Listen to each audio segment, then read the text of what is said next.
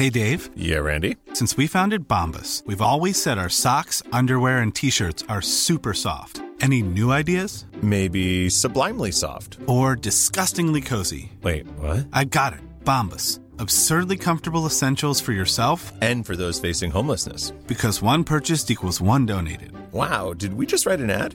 Yes. Bombas. Big comfort for everyone. Go to bombas.com slash ACAST and use code ACAST for 20% off your first purchase.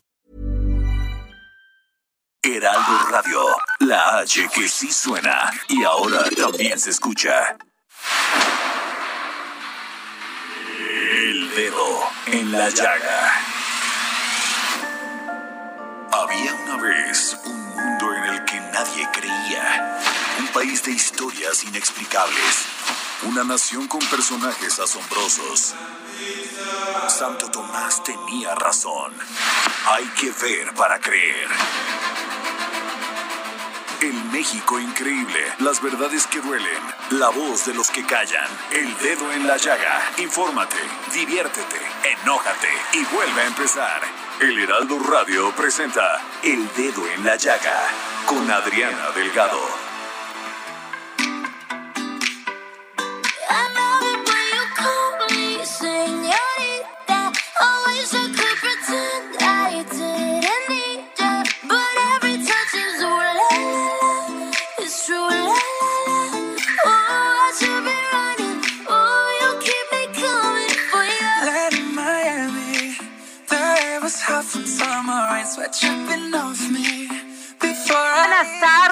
Les saludo con mucho gusto. Yo soy Adriana Delgado. Nos escuchan ustedes por el Heraldo Radio aquí en su programa favorito, El Dedo en la Llaga.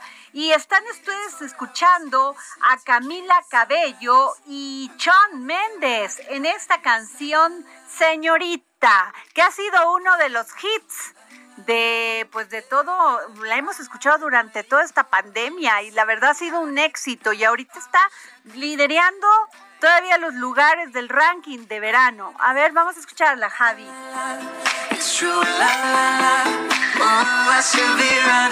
Oh. Pues bueno, a ver, ayer les comentaba que tenemos semáforo epidemiológico naranja y debemos de hacer caso. Se ha, ha repuntado el contagio por esta terrible pandemia del COVID-19, pero además ya no solamente es, sino que ha mutado, ya hay varias cepas, entre ellas la Delta, hay una, una china, otra que salió, otra este, colombiana, en fin. Tenemos que seguirnos cuidando porque si usted cree que porque está vacunado ya la libró, pues déjeme decirle que no, porque puede ser que no le dé fuerte, o sea, que no lo lleve a una hospitalización, pero el- ah, en estos momentos están velando en el, en el Congreso, en la Cámara de Diputados, a quien fuera diputado, es gobernador de Guerrero, René Juárez Cisneros, y Dulce María Sauri precisamente comentaba que René Juárez era un hombre que hacía ejercicio, que todos los días corría, que todos los días pues comía sano, era un hombre de complexión eh, eh, de ejercicio, un hombre robusto, fuerte. Pues yo nomás les digo, cuídense, cuídense mucho porque el que usted esté sano no es garantía que este virus no vaya a generarle complicaciones. Hay que cuidarnos, hay que usar nuestro cubrebocas, que es la campaña que nosotros acabamos de lanzar aquí en el Heraldo, siempre preocupados porque esto, pues, ¿qué más quisiéramos que acabara, Javi? Pero pues no acaba. Y creo que no en los próximos meses. Pero una de las también de las consecuencias que ha traído el COVID-19 ha sido la terrible crisis económica porque pues los gobiernos tienen que cerrar o tienen que tomar de tomar decisiones muy importantes, sobre todo para que la población se mantenga, se mantenga sana, segura. Y es por eso que fíjense que el día de ayer el gobierno de la Ciudad de México presentó el plan de reactivación económica y está encaminado, dijo la jefa de, de, gobierno, y bueno, y también Luz Elena González Escobar, secretaria de Administración y Finanzas local, está encaminado para que juntos, gobierno e iniciativa privada, reactivemos los más afectados por la pandemia y pues esto va a ser, está basado este plan de reactivación en 10 ejes y pues con ello creen que arrancará con la aceleración de la vacunación contra el COVID-19, que la verdad el gobierno de la Ciudad de México lo ha hecho muy bien. La verdad hay que darle un aplauso a nuestra jefa de gobierno porque todo muy tranquilo, es muy rápido, eh, eficiente que ojalá así fuera y así funcionara todo en no solamente el gobierno de la Ciudad de México, que también, sino también en el gobierno federal. Y déjenme decirles que agradezco mucho a Fadlala Cabani, secretario de Desarrollo Económico de la Ciudad de México, que nos haya tomado la llamada para el dedo en la llaga. ¿Cómo está, secretario? Bien, bien, qué gusto saludarte aquí en el dedo. Muchas gracias. Secretario, pues precisamente son 10 ejes, pero ¿en cuál vamos a, a, poner primero el dedo en la llaga?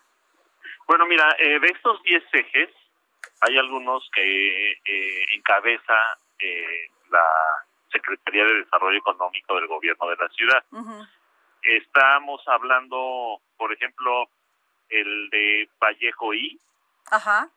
que es eh, una recuperación de la vocación industrial de la Ciudad de México. La Ciudad de México venía perdiendo su vocación industrial a partir de un, ciertos lineamientos que impedían que permanecieran en la ciudad empresas, fábricas, manufacturas contaminantes por evidentes razones. La Ciudad de México pues está rodeada de montañas y esto hacía que la contaminación se quedara en la ciudad. Entonces, hubo decretos que eh, obligaban a la industria a salir, pero ahora la jefa de gobierno, con la inversión que está haciendo en la zona industrial de Vallejo, estamos recuperando la vocación industrial para la ciudad, pero con industrias limpias, con industrias sin chimenea, con industrias de ensamblaje, con industrias logísticas, de tal manera que estamos reactivando la economía de la ciudad con esta medida de la jefa de gobierno recuperando la vocación industrial para la ciudad. ¿De cuánto dinero estamos hablando en esta inversión en la zona industrial de Vallejo? Precisamente el domingo pasado la jefa de gobierno inauguró una central de transferencia de basura que está precisamente eh, para atender a todos los industriales de Vallejo en sus desechos, sus desechos eh, tóxicos y no tóxicos, sus desechos plásticos, sus desechos eh, eh, de industria, de tal manera que eh, toda la industria instalada en Vallejo va a poder precisamente va a poder precisamente aprovechar esta central de transferencia y entonces estamos generando acciones para la reactivación económica que garanticen esta recuperación de la vocación industrial para la ciudad. Es una inversión, ahí en ese caso específico, de 400 millones de pesos casi, pero para la zona de Vallejo van más de 1.100 millones de pesos, algo que es muy importante resaltar, porque recuperamos Avenida Ceilán con concreto hidráulico, recuperamos muchas calles a las que se les puso concreto hidráulico,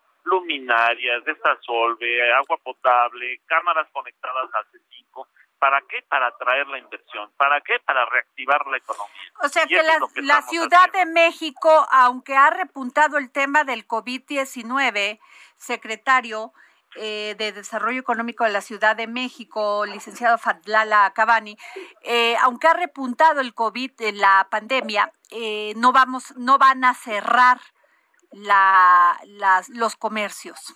Bueno, la jefa de gobierno así lo ha manifestado no va a haber ningún cierre a pesar de que tenemos un semáforo rojo, este naranja, perdón, este semáforo naranja es un indicador claro para ciertos rubros, no fiestas, no reuniones, no no eventos que permitan eh, eh, el, el- la- el acercamiento entre las personas en lugares extremadamente cerrados. ¿sí? y que eh, relajen las medidas y dejen de utilizar la, el cubrebocas, que dejen de practicar la sana distancia, que tengan un acercamiento entre desconocidos, pues lo que va a realizar, lo que se va a lograr, pues es seguramente el contagio. Ok, Entonces, entonces, de esta manera es por, por lo que se ha incrementado los contagios en la ciudad claro, o sea, ningún evento masivo, conciertos, nada. Sí va A a este seguir momento, operando no. la, el comercio, las tiendas Así van es. a poder abrir con las medidas abiertos, restrictivas. Por eso, como lo manifestó ayer en su presentación la secretaria de Finanzas, reactivar sin arriesgar, ciudad al aire libre, va a haber algunos espacios al aire libre porque estamos, eh, eh, está comprobado de que el- los contagios se reducen a su mínima expresión cuando estamos en, en espacios al aire libre y eso es muy importante recalcarlo. Entonces, Claro. Eh, espacios al aire libre sí, Ajá. pero lugares cerrados todavía no. Secretario, eh, vienen pues varias festividades y de también se habló de eso, de los 500 años de México, Tenochtitlan, eh, de lo de pues vienen las fiestas patrias, los días de muertos, ya sabe, ¿no? Y los mexicanos, los mexicanos y mexicanas somos muy fiesteros. ¿Qué va a pasar con eso? Todas son actividades al aire libre, todas van a ser actividades en las que la gente pueda eh, estar interactuando de forma segura, desde luego utilizar el cubrebocas, aunque estén en espacios al aire libre, y esto va a permitir reducir los contagios. El tema de los ajá. contagios son fiestas clandestinas nuevamente, el tema es reuniones clandestinas en lugares cerrados, donde personas están interactuando sin las medidas sanitarias, y esto es lo que provoca los contagios. Y secretario Fadlala Cabani, el tema es, este, también fueron muchos de las microempresas que tuvieron que cerrar durante esta pandemia. ¿Cómo los van a apoyar? Porque ya les habían Bueno. dado un apoyo, pero ahora, pues, este, Sí, como en seguimos esta reactivación. apoyando. Ajá. si lo seguimos apoyando, precisamente el día de ayer se anunció que ya se agotaron mil millones de pesos para microempresas y los eh, 2.720 millones para pequeñas y medianas empresas también prácticamente ya están todos entregados, de tal manera que ahí tan solo son 3.720 millones de pesos para las MIPIMES. Nosotros vemos cuando circulamos por las calles de la ciudad, por las avenidas de la ciudad, que no hay negocios cerrados en forma masiva, que no hay negocios cerrados por sector, que no hay negocios cerrados por giro, que no hay negocios cerrados por zonas. Sí vemos negocios cerrados en forma aislada, unos en un lugar, otros en otro lugar, pero no son masivos y no son por giro ni por zonas. Entonces eso es muy importante recalcarlo. En otras ciudades del mundo cerraron plazas comerciales completas en San Antonio, en Dallas, en Houston, tan solo por citar algunas del estado de Texas. Eso no ocurrió en la Ciudad de México. Estamos en plena reactivación económica, pero siempre guardando las debidas medidas de seguridad sanitaria. Secretario, otro de los sectores que han, pues, tu- subieron un, sufrieron una caída terrible fue el de la construcción. ¿Cómo los van, cómo los van a apoyar para que se reactive? Bueno, hubo una depresión natural en el esquema, en el sistema de, de, de comercialización de, de- espacios de la industria de la construcción, oficinas, casa, habitación, pues porque la pandemia retrajo, ¿no? El, el- el- que las personas inviertan, hagan inversiones mayores, como son este tipo de, de, de inversiones, ¿no? Inversiones y bien- bienes inmuebles. Ujú. Se está reactivando poco a poco, tenemos cifras de que es el mercado que precisamente ha generado mayor empleo.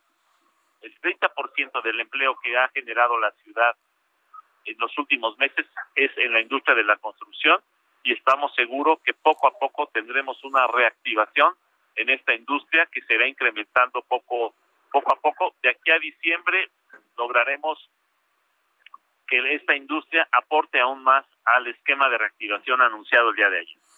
Pues sin duda es un plan muy completo, este secretario Fatlala Cabani. eh, Sí, es un plan integral, muy Integral, completo, sí. como tú lo señalas, porque mira, abarca recuperación de espacios públicos, abarca inversión pública, abarca inversión privada, abarca la reactivación del centro histórico con inversiones millonarias que ha hecho el gobierno de la ciudad por instrucción de la doctora Claudia Sheinbaum en la parte posterior al Palacio Nacional se recuperaron calles, se recuperaron parques, se recuperaron plazas, ¿sí? Se arregló la calle de Brasil desde el Zócalo hasta el eje 1 norte, ¿sí? Seguimos eh, eh, privilegiando la recuperación del el centro histórico con medidas sanitarias, pero que les permitan trabajar, ¿sí? Están ellos trabajando ya todo vapor, no hay ningún comercio del centro histórico que tenga alguna restricción fuera del ahora las chelerías que se clausuraron todas y algunos antros que estaban operando ilegalmente que también se clausuraron todos. Entonces, eso es lo único, fuera de ahí todo el centro histórico está trabajando, hay inversión en movilidad, el, el cablebús, el cablebús, sí, el, el metrobús elevado, sí, este, el metrobús eh, que, que se sigue expandiendo sus redes en toda la ciudad. ¿Para qué? Pues la movilidad significa comercio, significa oportunidades de negocio, significa eh, eh, expansión de los negocios, pues la movilidad es fundamental, ¿no? y vamos a inaugurar la jefa de gobierno el próximo mes de agosto, el cablebús en Iztapalapa, y ya la gente pide cablebús en todos lados, entonces se va a analizar si hay opciones para construirlo en otras partes de la ciudad. Pues muchas gracias, licenciado Fadlala Cabani, secretario de Desarrollo Económico de la Ciudad de México. Le agradezco mucho que nos haya dado esta, esta entrevista para el dedo en la llaga. Claro que sí. Y se ve y se vibra y se siente que la Ciudad de México está creciendo nuevamente económicamente. la capital financiera de América Latina, la Ciudad de México. Muchas gracias, secretario. Bueno, fíjense que en, aquí en el dedo en la llaga, precisamente hemos puesto el dedo en la llaga en el tema de la violencia contra las mujeres, los feminicidios, la equidad, la igualdad, todos estos temas que siguen, siguen este, sucediendo en México y que a veces no hemos logrado y que duelen, duelen mucho y nos siguen doliendo sobre todo a las mujeres.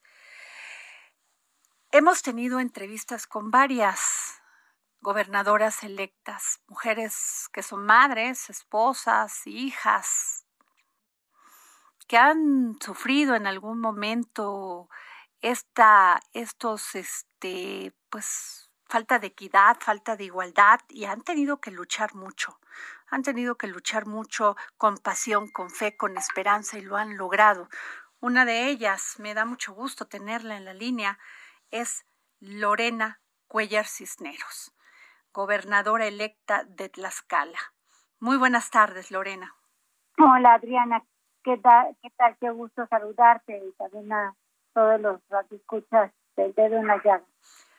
Lorena, eh, usted es una persona que tiene una gran trayectoria.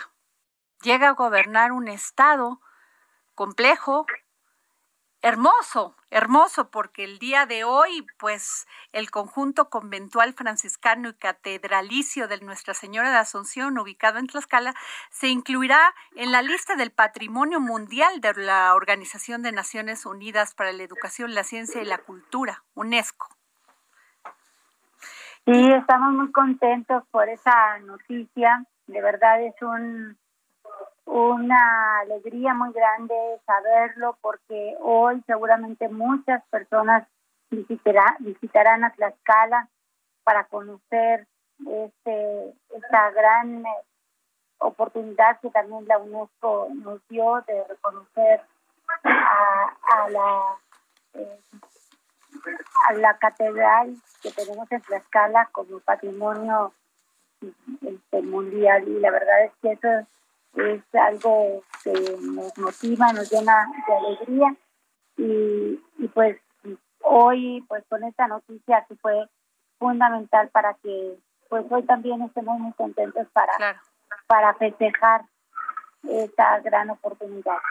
Ahora, sin embargo, no podemos quitar como bien lo dije, el dedo en la llaga sobre el tema, Lorena, de los feminicidios, de la trata de blancas que sufre no solamente Tlaxcala, lo sufren muchos estados. Yo quiero preguntarle ¿Qué es lo que va a hacer Lorena Cuellar como mujer, como una mujer que, que asume una gubernatura, que asume poder el poder de cambiar del poder de, de cambiar la vida de los de las de las mujeres y los hombres de Tlaxcala cuáles van a ser las políticas públicas que va a implementar para acabar con los feminicidios con la trata de blancas con la falta de equidad de igualdad.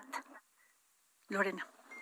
Desde luego que tenemos que empezar con que haya mayor oportunidad para las mujeres y es por eso que hoy el 50% de mujeres estará trabajando en mi gobierno donde haya esa inclusión, donde el 50% sea de hombres y 50% de mujeres, para empezar prácticamente a ir erradicando la discriminación hacia las mujeres.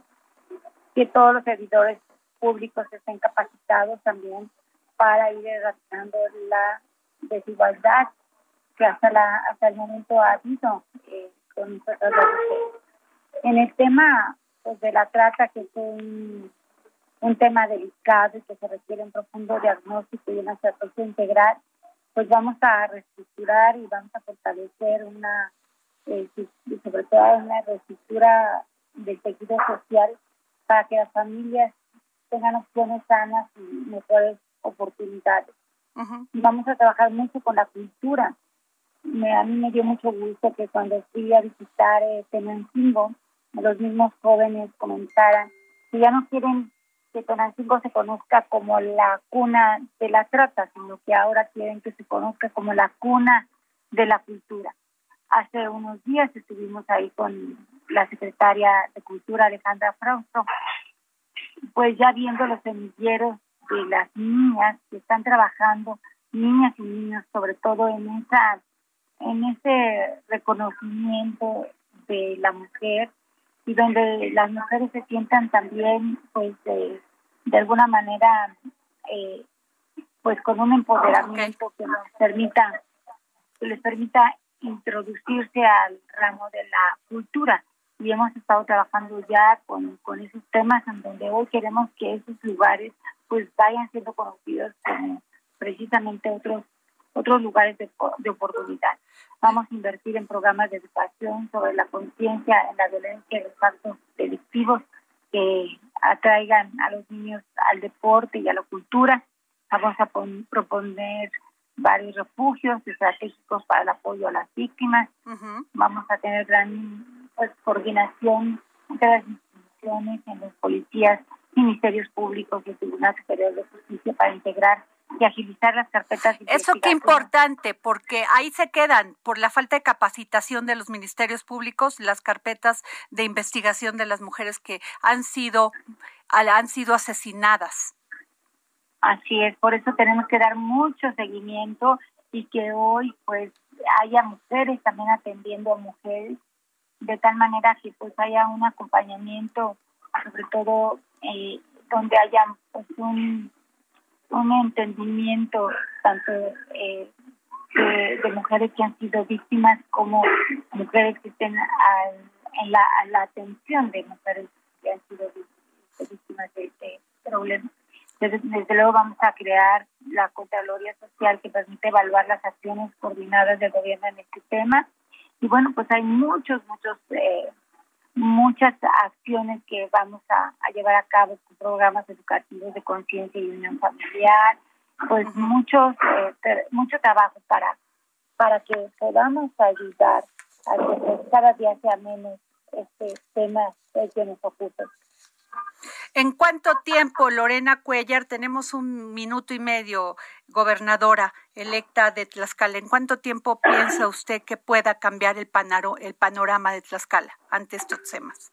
Pues yo quiero decirte que hace unos días que estuve en Tenancingo, pude ver que la, la cultura de los jóvenes sobre todo está cambiando y eso nos va, nos debe de mencionar mucho y comprometernos para seguir trabajando en que haya otras opciones para nuestros jóvenes sobre todo más encaminados a tener una vida plena y, y saludable en todos los sentidos. Muchas gracias, gobernadora electa de Tlaxcala, Lorena Cuellar. Gracias por habernos tomado la llamada para el dedo en la llaga. Se lo valoramos. Gracias, Adriana. Muchos saludos al medio y, gracias por la entrevista. Gracias. Pues bueno, eh, les digo que hemos estado este, haciendo estas entrevistas con gobernadoras electas para saber cuál va a ser su, su, propuesta para cambiar este terrible panorama que tenemos las mujeres ante la falta de equidad, la, la, la falta de respeto, de integridad física, psíquica y moral, eh, los feminicidios, la violencia terrible. Nos vamos a un corte y regresamos aquí al dedo en la llaga.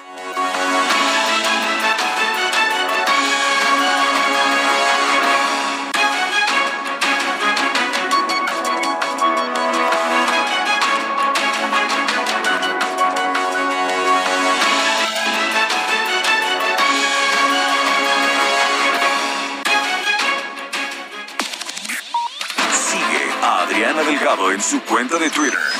Arroba Adri Delgado Ruiz.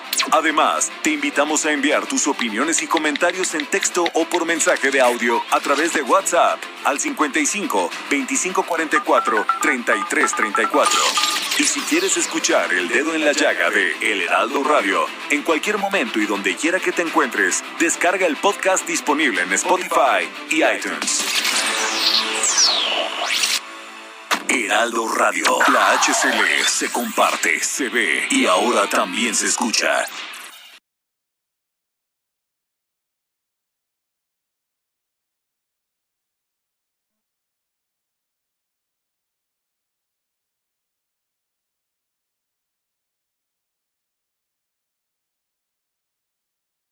Heraldo Radio, la H que sí suena y ahora también se escucha.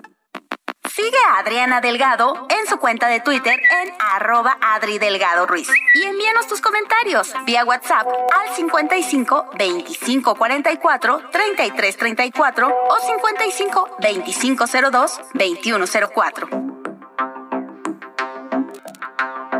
Amigos del Heraldo Radio, esta temporada de vacaciones, JLN Labs y Aeroméxico cuidan a todos los viajeros con una alianza especial y ofrecen un precio preferencial a los pasajeros de Aeroméxico y Delta Airlines en pruebas COVID-19 pueden hacer su prueba PCR desde 1.699 pesos y la de antígenos desde 450 pesos. Resultados en menos de 8 horas. Agenden su cita a domicilio y envíen un WhatsApp al 5530 260609 o si prefieren, visiten sus sucursales. Para más detalles, consultar www.jlnlabs.com.mx diagonal aeroméxico-medio ESP.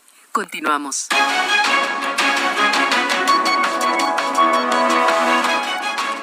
Tres con 31 hora del centro está de regreso aquí en el dedo en la llaga de Adriana Delgado. Soy Jorge Sandoval y voy a tener el gusto de acompañarlos en esta segunda parte del programa.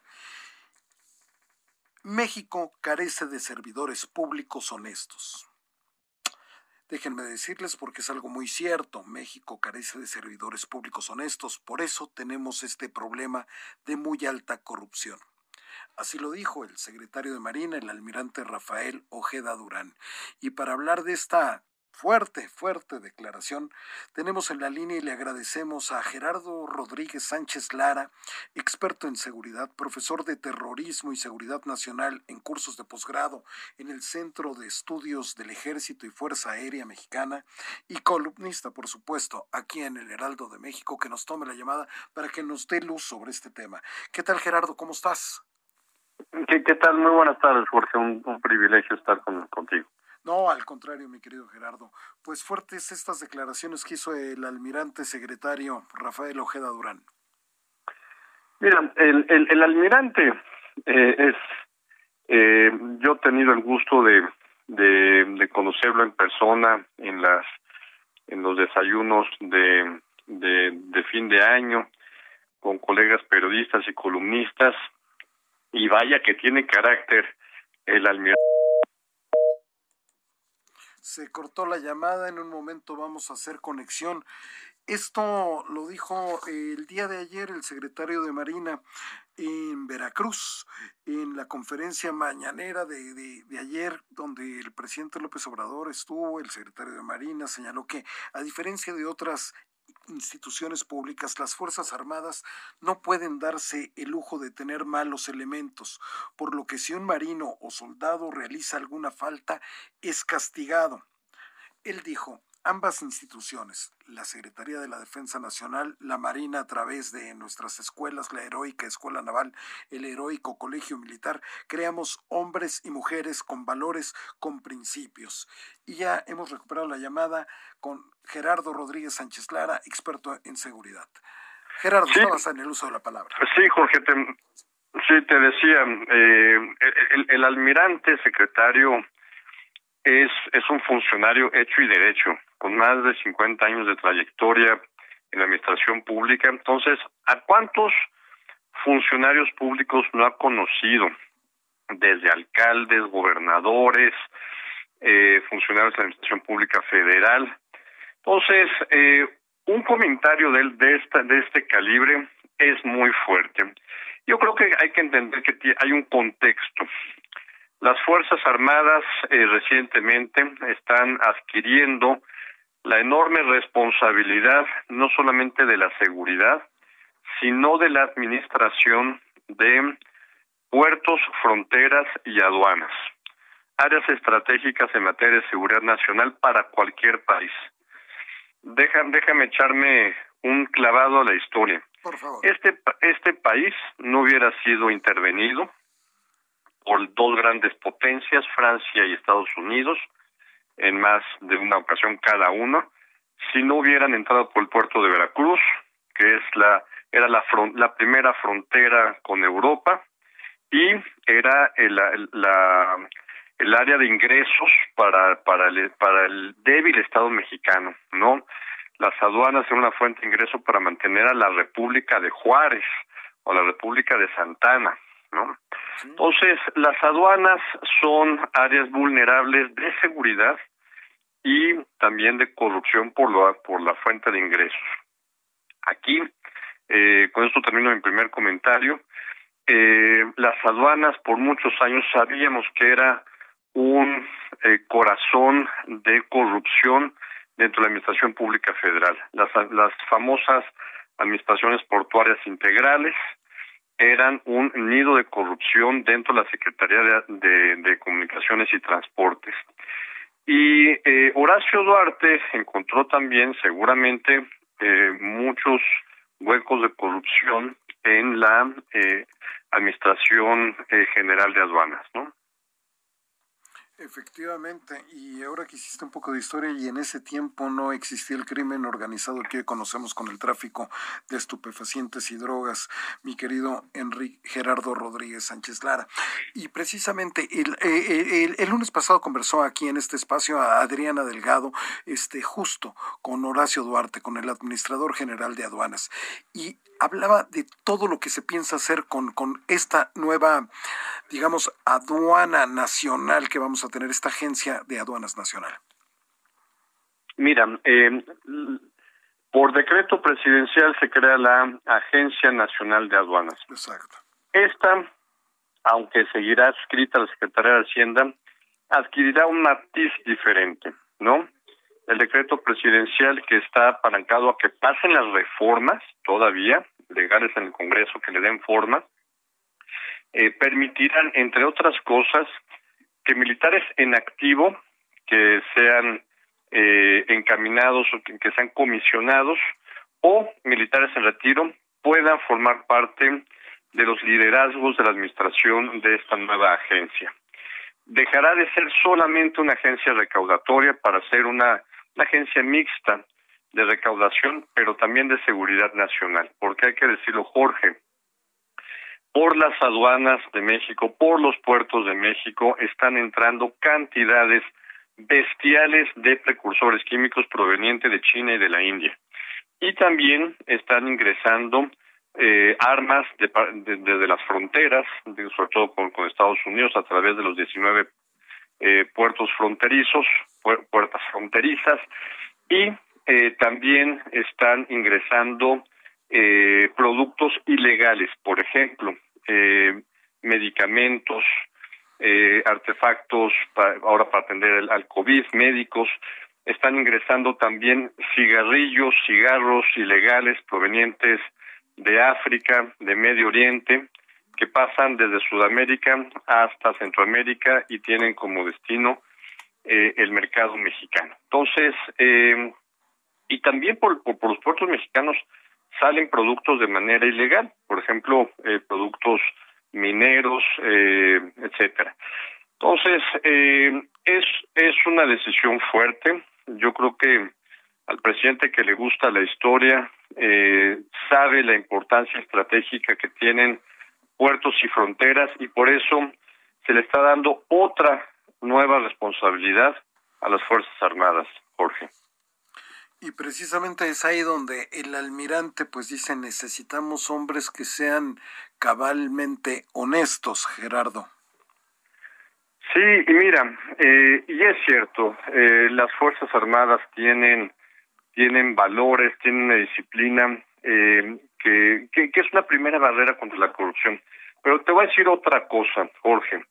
Los, los marinos, los militares, si se les descubre un caso de corrupción, se les da de baja de inmediato y pierden prestaciones espectaculares que realmente, hay que decirlo, son envidiables en la, en la Administración Pública Federal y eso mantiene su disciplina porque crean una, una, un, un, una, una vida a través de este servicio profesional militar de carrera. Tienen prestaciones médicas, tienen, tienen posibilidad de préstamos eh, para adquirir casas, automóviles, tienen la posibilidad también de tener magníficas becas para sus hijos que estén eh, a nivel de preparatoria, universidades, ¿no? Entonces, eh, no se la juegan tan fácilmente para quedarse con unos centavos. Efectivamente, pues te agradecemos muchísimo, mi querido Gerardo Rodríguez Sánchez Lara, experto en seguridad, que nos hayas tomado la llamada para el dedo en la llaga para tu amiga Adriana Delgado, para el Heraldo Radio, que es tu casa. Gracias, saluden mucho, Adriana. Claro que sí, de tu parte, mi querido Gerardo, que tengas buena tarde. Jorge. Pues ahí lo tiene usted, el comentario para, para poder tomar en total dimensión lo que dijo el día de ayer el almirante secretario Rafael Ojeda. Y bueno, Adriana ya platicaba con ustedes, platicaba con la gobernadora electa de Tlaxcala, con Lorena Cuellar, de esta gran noticia que tuvimos el día de hoy, no solamente Tlaxcala, sino todos los mexicanos, porque el conjunto conventual franciscano y catedralicio de Nuestra Señora de la Asunción, como les repito, ahí en Tlaxcala y como les adelantó Adriana y platicó con la gobernadora electa, pues ya a partir del día de hoy va a estar incluida en la lista del Patrimonio Mundial de la Organización de Naciones Unidas para la Educación, la Ciencia y la Cultura. UNESCO UNESCO por sus siglas en inglés. Y le agradecemos profundamente que nos haya tomado la llamada don Francisco Vidargás. Él es subdirector de Patrimonio Mundial del Instituto Nacional de Antropología e Historia. Don Francisco, ¿cómo está? Muy buenas tardes. ¿Qué tal, don Jorge? ¿Cómo está? Qué gusto saludarlo. Todo lo contrario. Pues, ¿qué representa esto para, para el país a ver, eh, vamos por partes eh, rápidamente. Eh, estamos hablando de un sitio que se incorpora a un a un bien ya inscrito por la UNESCO en 1994, que son los 14 primeros monasterios del siglo XVI en las laderas del Popocatépetl. En aquel momento, don Jorge, Em, la visión de la inscripción de un sitio a la lista del patrimonio mundial era muy distinta a lo que es actualmente en 2011. Son inclusive requerimientos muy distintos, más complicados ahora para, para escribir un sitio.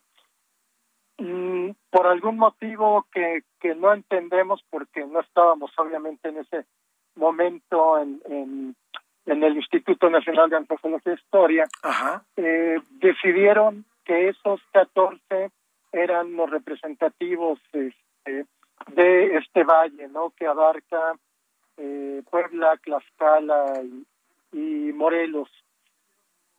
Pero mm, eh, la, los estudios históricos, los estudios artísticos, la historia del arte van evolucionando también constantemente y poco a poco mm, nos fuimos eh, eh, dando la tarea de entender que algo faltaba en este engranaje de los 14 monasterios.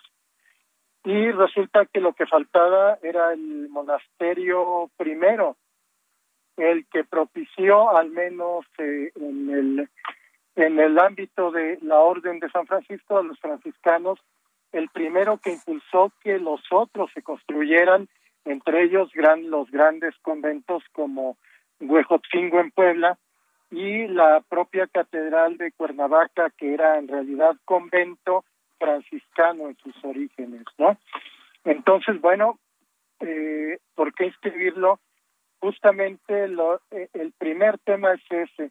Este es el eh, convento primero en la región Puebla-Tlaxcala, hay que aclararlo muy bien, en la región Puebla-Tlaxcala, que impulsa la construcción de esos otros conventos franciscanos que ya estaban reconocidos por la UNESCO. Estamos conversando con Francisco Vidargás, el subdirector de Patrimonio Mundial del Instituto Nacional de Antropología e Historia, y le agradecemos y se incorpora a esta conversación Enrique Ortiz. Usted lo conoce por sus redes sociales, Tlatoane-Cuauhtémoc, y él es un amante de la historia, divulgador, escritor, conferencista.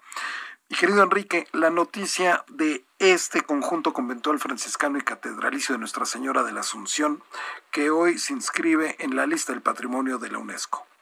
Es, es, es una maravilla, ¿no? En realidad, su alfarje, bueno, tiene características muy peculiares de su antigüedad. Recordemos que este espacio fue fundado por los franciscanos y es uno de los primeros espacios conventuales que se dan en lo que sería la Nueva España. No estamos hablando del de el de la Ciudad de México, el de Texcoco, el de Huejotzingo y el de Tlaxcala. Eh, tiene peculiaridades maravillosas, ¿no? Como este famosísimo alfarje, esta estructura, este armazón de madera que tiene por techumbre, ¿no? Que tiene una influencia mudéjar, un estilo mudéjar. También es, es fascinante lo que es su capilla abierta, ¿no? Con arcos conopiales, que es única en lo que es nuestro país. Entonces, realmente es una gran noticia, es un espacio fabuloso, de muchísima antigüedad, y qué bueno ¿no? que esto esté sucediendo. Un gran trabajo el que viene realizando el Instituto Nacional de Antropología e Historia, don Francisco Vidargás, en este asunto de, conservar, de proteger nuestro patrimonio, para que a su vez pueda ser un patrimonio mundial. Así es, hay un compromiso desde que México em, ratifica la Convención de, del Patrimonio Mundial de la UNESCO en 1984. Eh, hay un compromiso permanente por México, que además México tiene una tradición enorme en el ámbito de la UNESCO. Recuerden ustedes simplemente que el segundo gran director general de la UNESCO fue mexicano, don Jaime Torres Bodet, Nada más y, nada menos. Mm, exactamente, y de ahí, pues bueno, el trabajo que ha hecho México, eh, sobre todo en esta convención, la de Patrimonio Mundial, hay otras muy reconocidas, obviamente, como la de Patrimonio Inmaterial, pero en esta de Patrimonio Mundial, que es la más importante en el ámbito de la UNESCO, México ha tenido un papel destacado, tan destacado que somos actualmente el séptimo lugar a nivel mundial con sitios inscritos. Somos el primer lugar en el continente americano. Tenemos inscritos de 1987 a la fecha a 35 bienes. Son 27 eh, culturales, dos mixtos y seis naturales. Esta inscripción de hoy eh, no se contabiliza, sino serían 36 lo que pasa es que es una extensión de un sitio ya inscrito. Por eso no se contabiliza, más sin embargo, no deja de tener igual de relevancia y lo manifestó hoy el, los miembros del Comité del Patrimonio Mundial al unánime, unánimemente eh, reconocer el valor universal excepcional, los atributos que tiene esta joyita de convento en Tlaxcala, ¿no? Mi querido Enrique Ortiz, un comentario final sobre este esta noticia que se hizo en la, cuadragésima cuarta reunión del Comité del Patrimonio Mundial en Fushu, China. Sí, me, me encantaría, por ejemplo, comentar la un poco de la historia de este espacio, ¿no? De acuerdo a Muñoz Camargo, este espacio, este convento, fue fundado, construido entre 1530 y 1536. Eh, imaginemos que eh, para 1524, cuando llegan los primeros frailes franciscanos a estas tierras, a la Nueva España, pues ya eh, tenían estos planes para construir este importante convento con su templo. Finalmente, eh, García de Cisneros, Fray García de Cisneros, es el designado para ser el guardián del monasterio, pero imaginemos que en 1524, cuando llega Tlaxcalan, pues no había estructura, bueno, no había convento, no había templo, entonces eh, se tuvieron que alojar perdón, en, el propio palacio del difunto Tlatoani Mashikatzin, uno de los líderes, uno de los Tlatoanis de las cuatro cabeceras de Tlaxcalan, que apoyaron la conquista y que apoyaron la empresa de Hernán Cortés en contra de la Triple Alianza y Tenochtitlan. Así de antiguo, así de, de vasta es la información de este espacio, eso sin dejar de lado la, la pila bautismal que se encuentra ahí también del siglo XVI, que es una maravilla, ¿no? Muchísimas gracias, Enrique Ortiz, por siempre estar aquí con nosotros en el dedo en la llaga con Adriana Delgado. Muchísimas gracias. Un gusto. Último comentario, don Francisco Vidarga, subdirector de Patrimonio Mundial de Lina. Con mucho gusto. Eh, quiero concluir eh, comentándoles que gracias a los misioneros y a los constructores originarios, estos primeros monasterios del siglo XVI en las laderas del Popocatépetl, incluido desde luego el primero de ellos ahora en Tlaxcala, son uno de los aportes artísticos y arquitectónicos más originales reconocidos del arte hispanoamericano del siglo XVI, respondiendo desde luego a la necesidad de la gran empresa, la gran y singular empresa de este, la conquista espiritual, pero hubo una relación no de conquista entre los frailes y los constructores de estos conventos. Asimilaron perfectamente los, eh, eh, los, las poblaciones originarias eh, prehispánicas, asimilaron perfectamente la propuesta estética europea y dieron una respuesta, una contraparte. Así es de que estos conventos son fruto pleno de ese diálogo permanente que sigue hasta nuestros días entre España y, la Nueva España, ahora México. Pues muchísimas gracias, don Francisco. Muchísimas gracias, don Francisco Vidargaz, subdirector de Patrimonio Mundial del Instituto Nacional de Antropología e Historia, por, estar en el Un abrazo a ustedes y a su audiencia. Muchísimas gracias. Y es momento de ir a una sección que le encanta a Adriana Delgado y que le encanta a ustedes, que es Mente Mujer. Vamos con ella. Mente Mujer, un espacio en donde damos voz a la mente de todas las mujeres, con Adriana Delgado. Adriana, amigos del dedo en la llaga, buenas tardes. Esta semana en Mente Mujer hablamos sobre cómo el fumar y vapear sí afecta la fertilidad. Este tema es importante porque se habla más de cómo el consumir cigarros ocasiona cáncer de pulmón, de boca o de garganta, pero menos de cómo afectan la fertilidad de la mujer y muchas veces ellas se enteran hasta que buscan tener un bebé y no lo logran. De acuerdo con la Organización Mundial de la Salud, se estima que las mujeres fumadoras tienen 50% menos probabilidades de concebir y un 13% de los casos de infertilidad. Y esto no solo se da por el consumo de cigarro, sino también por los vapeadores. ¿Cómo son las afectaciones? Para Mente Mujer, el doctor Adrián García, jefe del Departamento de Embriología y Genética de la Facultad de Medicina de la UNAM, comentó que cuando una mujer nace, ya lo hace con una cantidad específica de óvulos que va perdiendo en cada menstruación. Ahora bien, si ella fuma, disminuye la cantidad de oxígeno en todo el cuerpo y esto va matando de manera más acelerada sus óvulos. Cuando se intenta el embarazo, los óvulos no maduran y eso afecta porque comúnmente ese óvulo se va a convertir, junto con un espermatozoide, en un bebé. No existe un consenso oficial del número de cigarros que afecta la fertilidad de la mujer, pero se habla de entre 10 a 15 por día. Estas afectaciones en las fumadoras pueden ser reversibles. El médico cirujano Raimundo González recomienda dejar el cigarro cuando menos un año antes de buscar embarazarse para que el cuerpo se desintoxique. Y en caso de no lograr concebir, existen diversos tratamientos como fecundación in vitro o útero subrogado. Y les comento también que estas consecuencias por consumir cigarro y vapeadores no solo afecta a las fumadoras activas. Ojo, las fumadoras pasivas tienen los mismos problemas de infertilidad, aunque en menor proporción.